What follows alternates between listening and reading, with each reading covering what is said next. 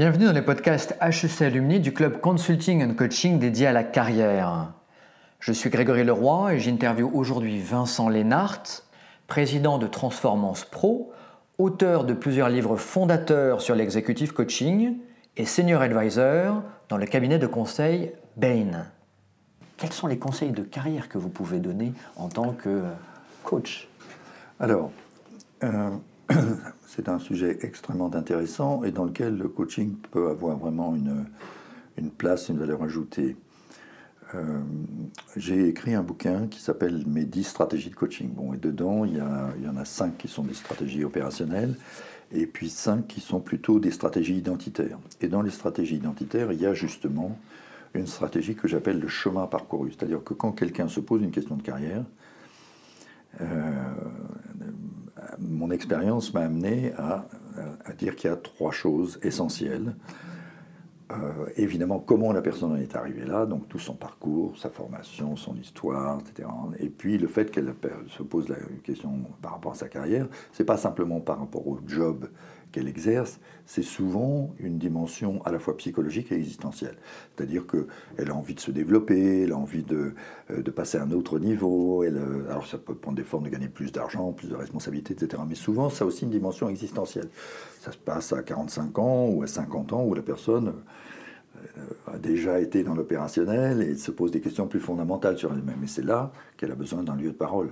C'est pas simplement en cochant les cases sur sur les offres d'emploi, euh, quel sens ça a pour moi Donc ça, c'est une question. Première chose, donc quel est son parcours? Ensuite, un deuxième élément qui est clé dans ça, c'est qu'est-ce que je veux faire du restant de ma vie et qu'est-ce que je veux faire du restant que j'ai à travailler. J'imagine, si j'ai 40 ou 50 ans, j'ai devant moi 20 ou 30 ans sans doute encore d'activité, à 40 ans en tout cas. Hein. Et qu'est-ce que je vais faire de cette période-là compte tenu du sens de ma vie hein. Donc c'est une deuxième question. Ça, tout le monde y pense.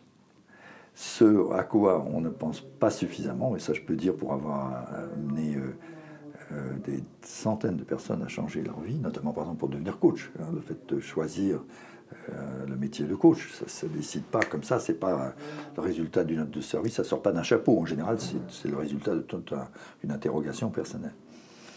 Ce que j'ai découvert depuis une dizaine d'années d'une façon et que j'ai théorisé, c'est qu'il faut un espace transitionnel. C'est-à-dire que quand la personne se pose une question de carrière, euh, le, grand danger, c'est de maintenir son scénario de vie et d'être dans la compulsivité. Je change de job avec tout ce que ça peut comporter, de rupture, de, euh, de choix compulsifs. Et donc, il y a vraiment un temps où la personne doit se donner pendant quelques semaines, quelques mois parfois, peut-être même une année, où elle doit organiser un espace-temps que j'appelle un espace transitionnel, un espace-temps transitionnel qui est euh, fait de protection et de permission. C'est-à-dire qu'elle prenne le temps de s'écouter, d'écouter vraiment quel est son désir profond, et de ne pas être euh, manipulé par les pressions de son entourage. Qu'est-ce que je vais dire à mes camarades de promotion, à mes amis, à ma femme, à ma famille, euh, et je vais prendre le temps d'écouter vraiment ce que j'ai envie de faire, ce qui me convient, ce qui est fait pour moi. Et donc je me protège par rapport à ça avec des appuis, avec du soutien, avec un programme éventuellement de travail sur soi, de coaching, éventuellement thérapeutique ou bien d'exploration. Et ça, cet espace-temps est absolument essentiel. Alors c'est intéressant, par exemple, j'ai fait euh, au mois de décembre dernier, j'avais une quinzaine de partenaires de BEN et je leur exposais les, euh, c'était des gens qui avaient déjà fait de l'initiation avec moi, qui voulaient aller un petit peu plus loin et qui, euh, et qui avaient fait déjà, qui étaient déjà des gens mûrs, c'est des gens qui gagnent entre 1 et 2 millions par an quand même, tranquilles, quoi, je veux dire, qui ont, d'une certaine façon déjà trouvé leur place dans la société. Eh bien, sur les 15, il y en avait, euh, enfin la quasi-majorité disait, c'est ça qui me préoccupe, quelle est la boîte Je leur faisais le petit schéma de leur histoire? Voyez, alors leur histoire peut partir comme ça, Je leur dis là, maintenant vous avez besoin d'un espace transitionnel. Il dit ça, ça c'est mon problème. J'ai besoin de ça. Je ne savais pas que j'avais besoin de ça. Bon voilà. Donc sur le plan de carrière, ça c'est vraiment très intéressant. Alors maintenant, la question de la carrière va prendre des formes très différentes en fonction de la situation et de la personne. Parfois on est dans un truc d'outplacement, parfois la personne se fait virer, parfois la personne est en crise euh, par rapport à son organisation et souffre parce qu'elle est, obligée d'y rester, parce qu'elle n'a pas le choix. Et donc là, à chaque fois, il va falloir, suivant le degré de crise, etc., donc il va falloir accompagner en faisant vraiment du, sur-mesure. Il y a un autre aspect qui est très très intéressant dans la carrière, c'est la prise de poste.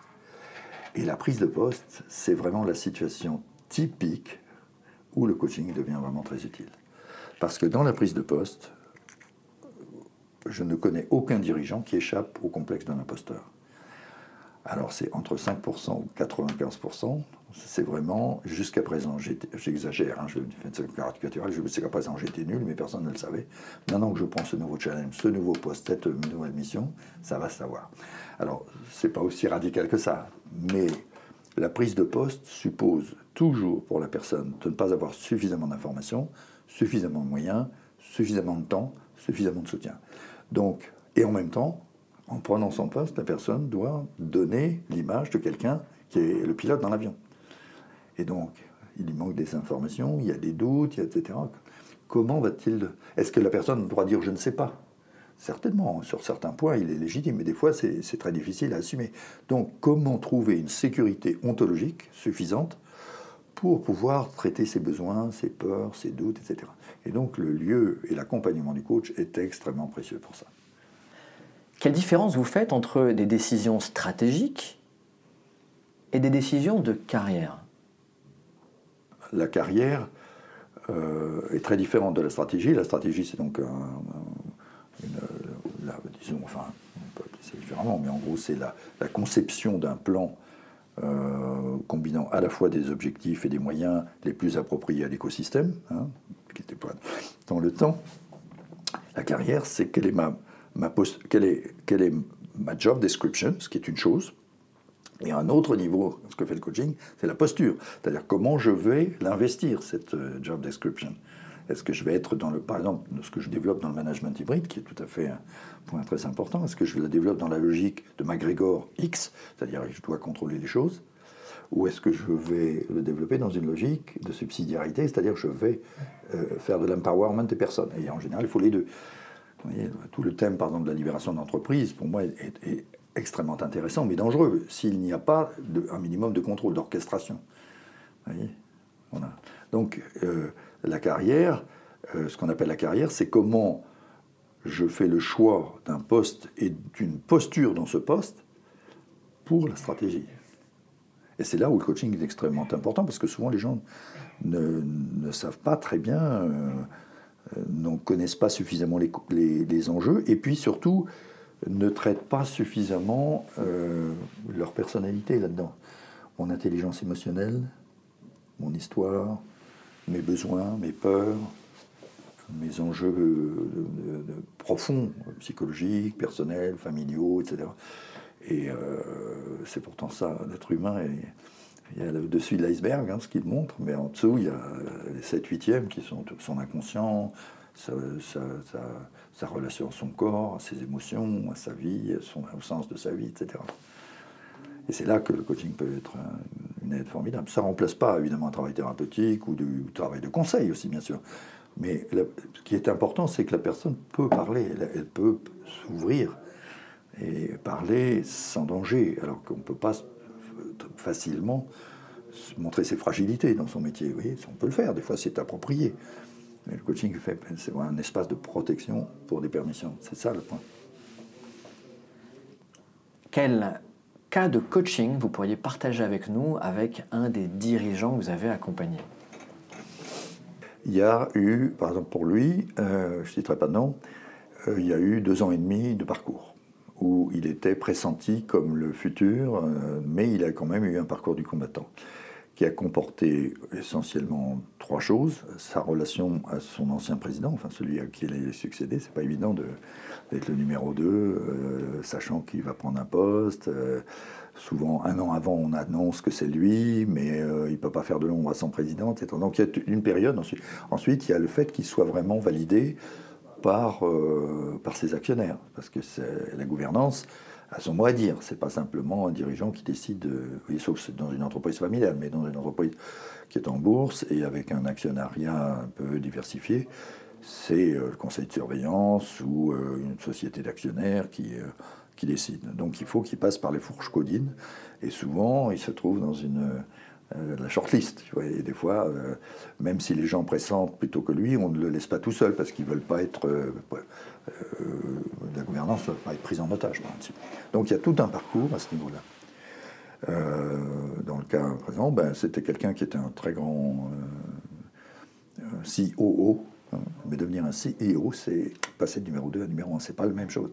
Et ben, c'était quelqu'un qui était moins à l'aise sur le plan politique, sur le plan de euh, public relations, c'est tout ça, quoi. C'est pas un mondain, c'est un, homme d'action fantastique, commercial, stratégique. Euh. Donc voilà, je l'ai aidé à trouver un peu son, identité. Et puis, il y a la période euh, difficile des quelques derniers, mois où les décisions vont, prises, vont être prises. Et là, il faut qu'il mette ses conditions. Euh, euh, la gouvernance veut lui coller des contraintes euh, que lui n'accepte pas forcément. Alors, est-ce qu'il est prêt à quitter? Est-ce qu'il est prêt à montrer que c'est oui ou non? C'est pas, Il va pas se laisser faire. Et puis ensuite, il y a la prise de poste elle-même, c'est-à-dire le, le, comité de direction qui était celui du dirigeant avec les alliances et les, relations, ben, ça ne lui convient pas. Il veut une autre stratégie, il veut une autre orientation. C'est des périodes euh, très, très chargées, si vous voulez, de, de tensions relationnelles de, et, de, tensions pour lui. Donc comment faire cette, ces mutations-là? Et c'est là qu'un travail de coaching euh, est très, très utile.